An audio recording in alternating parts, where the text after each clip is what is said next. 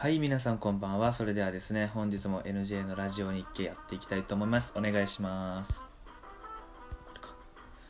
はい、ということでね、えー本日もラジオ日記やっていきます。えー今週入ってね、本当に寒くなりましたね、一気に。朝起きるのが本当に、布団から出たくなくてね、本当に困っちゃいます。本当にね、朝一の授業はやめてほしい。うん。まあけどね、単位を取らないといけないので頑張っていきたいと思います。皆さんもね、あの本当に朝これからどんどん寒くなっていくんで、あの寒さ対策ですね、上着とかね、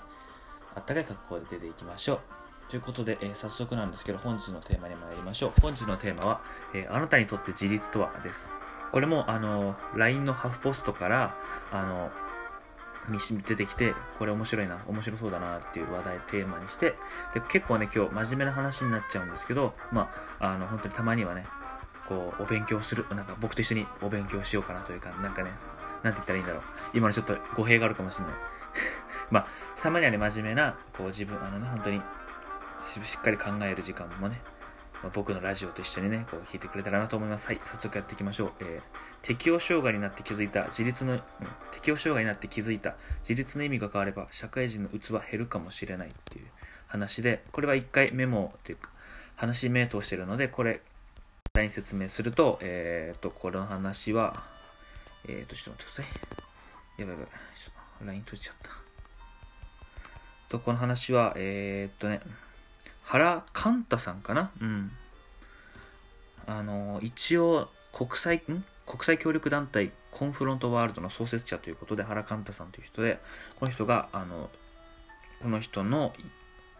記事という感じです。で日本人では自立という言葉は、えー独立イコール一人で立つと同じ意味で使われることが多い、まあ、親に依存することなく社会的経済的に一人で生活的になることを多分意味してるっていうことですね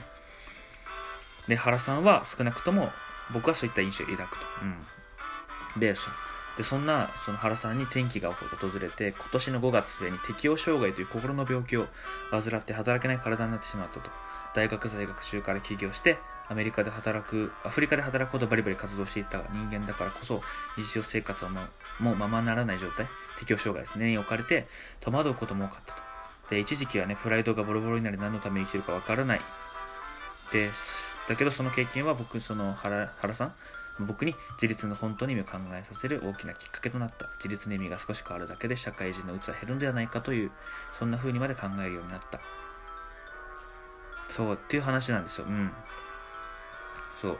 南スーダンの難民居住地で暮らす子供たちのところで働いて気温35度の炎天下昼食も取る暇もなく難民の家庭を一軒一軒訪問しニーズを聞く調査活動は非常にタフさを求められますけど子供たちの笑顔を見ていると少しだけ疲れる疲れが癒される気がしますとこれはバリバリね学生時代の時からこうやって働いててしっかり活動してる方だったんですけど自分でもそのね気づかない間に疲労やプレッシャーが蓄積されていって僕は適応障害という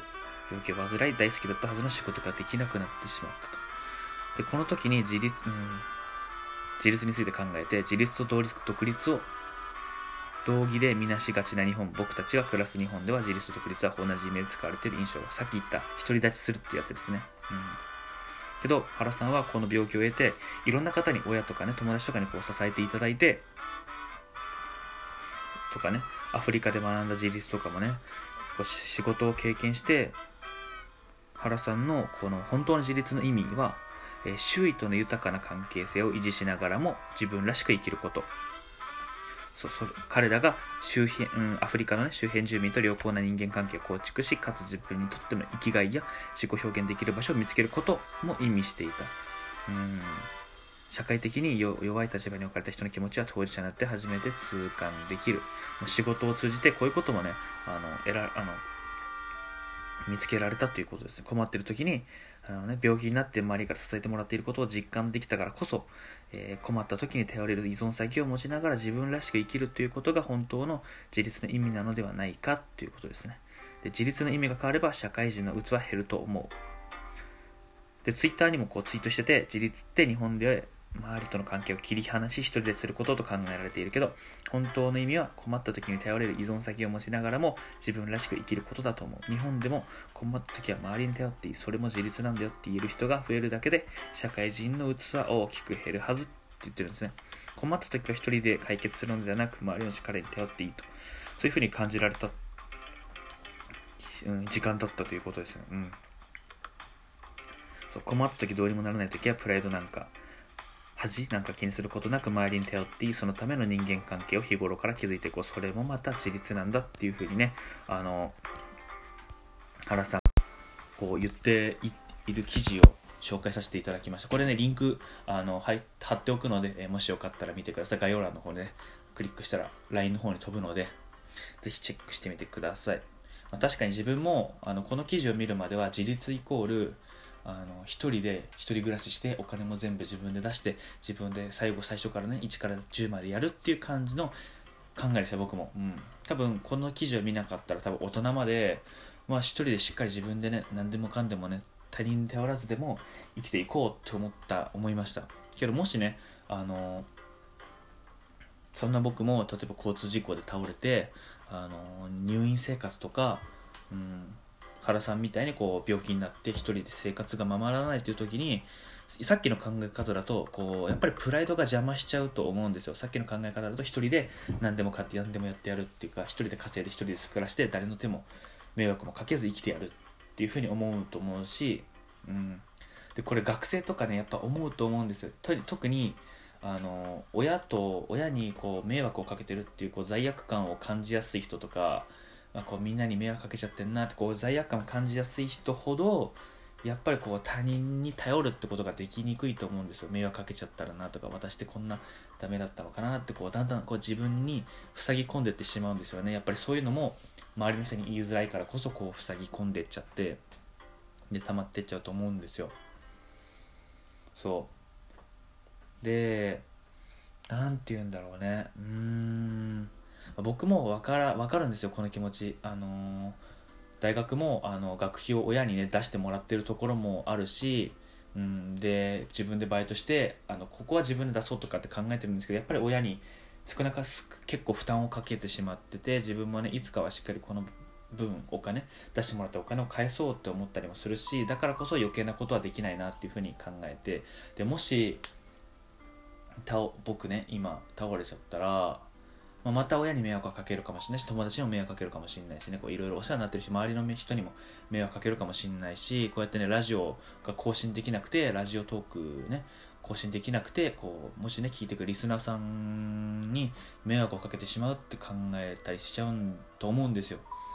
でやっぱりねなるべく周りの人にね迷惑をかけないようにってこうなんか小学校の頃からねなんかこう生きてきてやっぱり言いづらいんですよね。助けてってこう言えないんですよね。いざとなると多分自分もプライドが邪魔しちゃって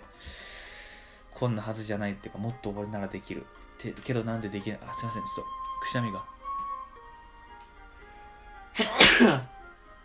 はいすいません。くしゃみ出ちゃいました、はい、でやっぱりそういう風になっちゃうと思うんですよ。自分も。何て言うんだろうね。考えすぎちゃった分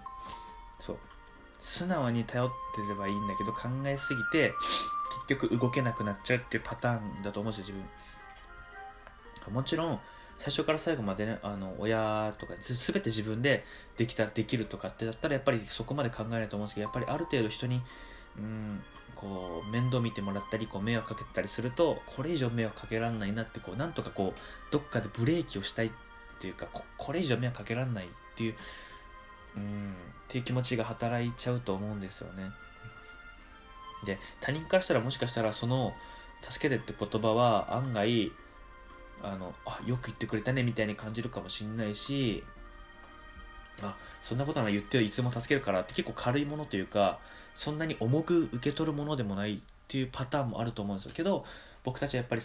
マイナスなことを考えちゃうわけですいやこの人の人迷惑かけちゃったな時間取っちゃったなこの人にね結構いろいろやってもらっちゃったなってこう考えやすいと思うんですけどまあ確かに自分もそう思うんですけどまあなんて言うんだろうね。けどね実際はやっぱりみんなみんなあの支え合って生きてるんじゃないかなってたどりこう考えた結果そう自分の中で頭の中でそうなったんですよ。そう。自分で何でも結構できるけど大変な時はねお互い頼り合って生きていくっていうのいう個人がいっぱいいてのこの素晴らしい集団というかそれがまあ人間のね目指すべき世界なんじゃないかなと思うんですよ、うん、大体のことは一人でできるけど困った時はお互い助け合おうよっていうこういうね良好な関係がやっぱりその友達とか家族とかやっぱり目指すべきこう最終目標というか、まあ、一番ね理想的な関係なんじゃないかなって思います。まけどね、あの小さいお子さんとかはね、やっぱりそこはやっぱ違うんで、小さいお子さんとかやっぱりしっかり面倒見てあげたりとか、やっぱりそうなんですけど、やっぱり大人とかになってくるとね、だんだん変わってくるんだけど、